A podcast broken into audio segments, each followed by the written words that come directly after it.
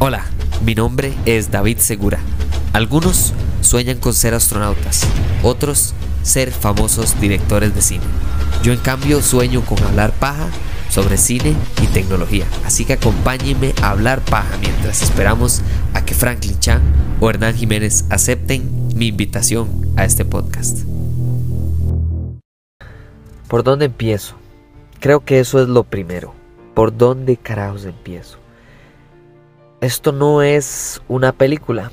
Creo que James Cameron tiene muy claro que si la gente va a volver al cine 13 años después de una película, no es para ver qué pasa después de la película de hace 13 años. Que James Cameron entiende que ha pasado tanto tiempo que esto no puede nada más ser una extensión de la primera. Creo que se tiene que ver en el cine para que usted de verdad la disfrute porque voy a ser honesto, la verdad es que la primera parte de esta película fue absoluta y totalmente aburrida. Pero eso no le quita lo excelente que fue en la tercera parte. Y segunda parte incluso. Creo que segunda y tercera parte es muy importante. Y lo pongo de la siguiente manera. Ustedes saben, si han escuchado el podcast anteriormente, que yo siempre digo que La Mujer Maravilla, Wonder Woman, la primera, por supuesto, 1984 es una basura. La primera es una película tan pero tan excelente en los primeros dos actos que perdono todas las fallas que nos dio en el tercer acto, en la conclusión. Y como las películas en general son el sabor final que nos deja, es decir, más la conclusión que el inicio, ¿verdad? Eso es lo que me afecta un poco con La Mujer Maravilla. Esta película es absoluta y totalmente al revés.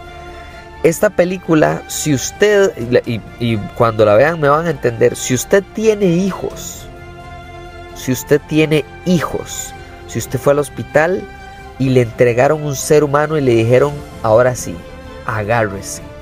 Esa vida depende de usted. No los gastos, no los pañales. No, no, la vida de ese ser humano que le acaban de cortar el cordón umbilical le toca a usted. Muchas gracias a los suegritos o a los papás por ayudar, o a los hermanos, a los tíos. Bienvenidos sean todos los que ayuden. Pero esa vida, esa es su responsabilidad.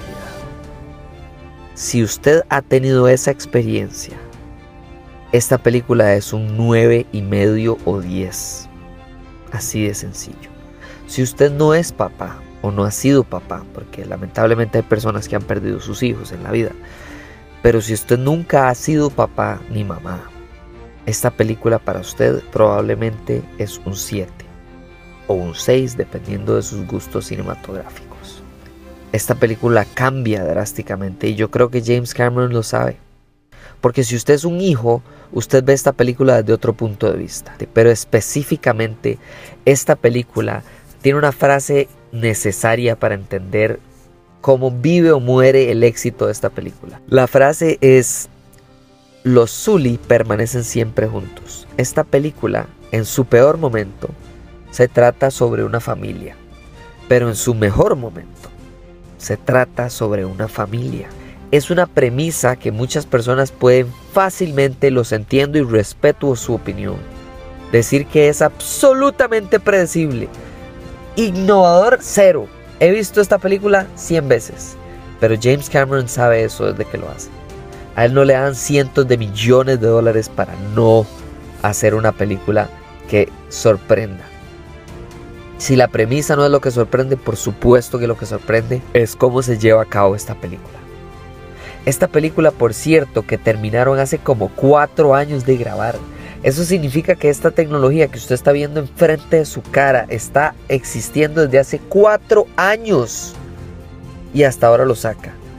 Ahora, hay que hacerse la pregunta. ¿De verdad James Cameron cree que va a sacar cinco películas de esta vara? O sea, va a ser casi un Harry Potter. Este mae con este. Bueno, no sé, no sé. O sea, a mí sí me gustó. Y de nuevo, como les digo, como papá de dos hijos, esta película fue un 9 para mí. Pero sin ser papá, perfectamente podría ver esta película como un 7 o un 6. Pero como no, no fue el caso y como de verdad me impactó, me afectó, Y sí, probablemente luego, cuando ya esté menos emocional, probablemente lo vea un poquito menos de excelente el argumento. Para mí lo importante de esta película es lo que me llevo.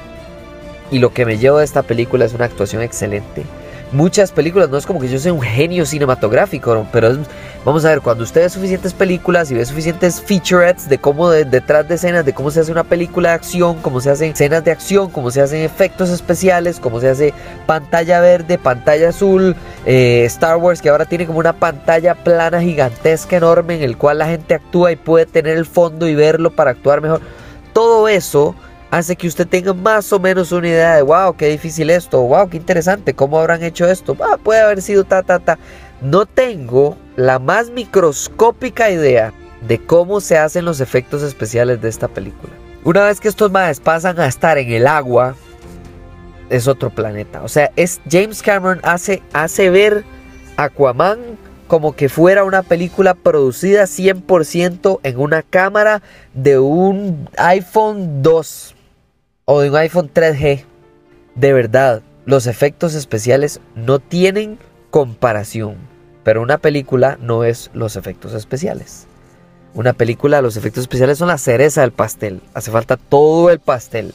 Y creo que si vamos a seguir con esa idea, la receta es una receta que usted la ha visto mil veces. Pero el hecho de que el MAE lo haga de una manera tan original, tan diferente, tan innovadora, tan novedosa, tan refrescante y tan llena de familia, de nuevo, ese es el corazón de esta película, es la familia. No es el agua, no, es, no son los avatars, no es eh, humanos contra azules, blancos contra azules, no, no, es familia. De eso se trata esta película. Y es algo que no me esperaba.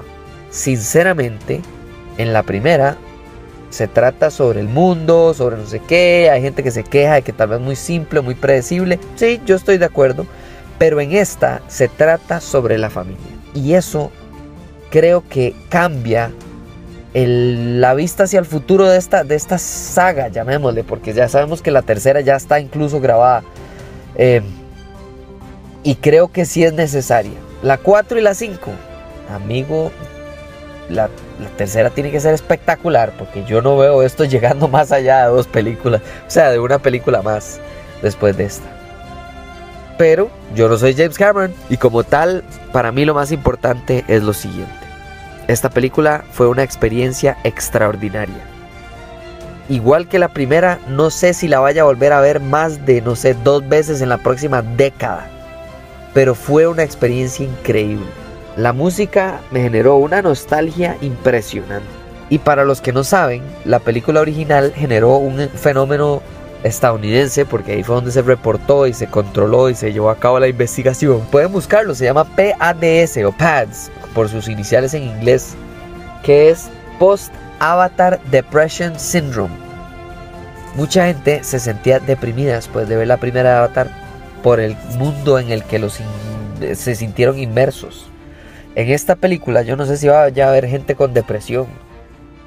Porque no se trata principalmente sobre el mundo. Se trata sobre los personajes. Sobre lo que ha creado Jake Sully junto con su esposa. Y eso es mucho más poderoso que el simple argumento de ay, hay que atrapar a un mae y venganza. O ay, ahí viene el malo, venganza. O ay, ahí viene el bueno, eh, redención. O ay, no, no, no. O sea, esta película creo que muere o vive de ahí.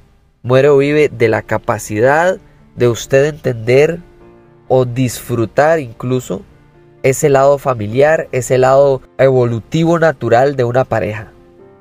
Hace 13 años los vimos conocerse, enamorarse y empezar a estar juntos y hacerse de rey y reina. Y ahora, ser papás es totalmente diferente a ser pareja. Incluso cuando lo están tratando de atacar, buscar, matar, cazar, vengar, lo que usted quiera llamarle. No quiero darles spoilers y por eso es que estoy siendo tan general. Voy a hablar de spoilers probablemente después del fin de semana. Haga un episodio de spoilers. Pero esta película de verdad que creo que va a sorprender a muchos. Va a sorprender a muchos porque es una experiencia.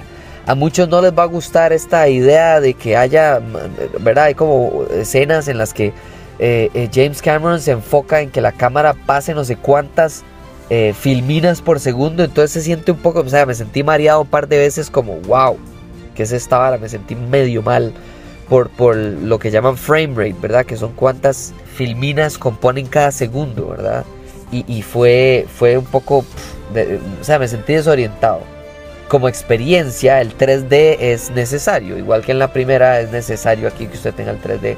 No sé qué tan necesario es ese toque de los videojuegos o de las pantallas de los iPhones de que tengan de mayor capacidad de movimiento por segundo, más bien me hace sentir un poco como que me satura un poco la vista. no sé si eso es una buena manera de explicarlo. Pero cierro con esa idea. Cierro con la idea y no con los negativos. Cierro con la idea de que esto es una experiencia, esto no es una película. Una película es, no sé, La Matrix, que es algo novedoso y wow, qué locura. Esto no es novedoso. Esto no es nada nuevo como película. Esto es nuevo como experiencia. Esto es como ir a Disney al, nuevo, al nuevo show de Star Wars. Ya usted ha visto Star Wars. Ya usted vio a Darth Vader. Ya usted sabe, sabe Star Wars de principio a fin. Pero el ride, ¿verdad? La montaña rusa o la experiencia de 3D de Star Wars de Disney, usted nunca la ha vivido y como tal es sumamente diferente, refrescante, innovadora, lo que sea, porque usted nunca ha estado ahí a pesar de que es de Star Wars, ¿verdad? Eso es esta película. Sencillamente lo veo así, es una experiencia que de verdad vale la pena, por lo menos la primera vez, creo que todos deberían de ir la primera vez. Si ya después de ahí no les gustó, los empachó, o los mareó mucho, pues ok, está bien, los entiendo total y absolutamente, estoy de su lado, en el lado de quedarse mareado. Pero en el lado de experiencia, de nuevo, como familia, es un 9, y como pareja, como hijo, como, como no sé, persona normal, humano, que, que quiere ver una película, creo que fácil, fácilmente es un 7 de 10. Voy a ahondar más en eso en spoilers, porque ocupo como de defender esos puntos con argumentos basados en escenas que pasaron en la película, que me sacaron de la película, y escenas que me pasaron en la película, que me sacaron cataratas de lágrimas. Pero la película de verdad que está de buena a excelente dependiendo de lo que ya mencioné anteriormente. Muchísimas gracias por escuchar este episodio y ya saben, nos hablamos en la próxima. Chao.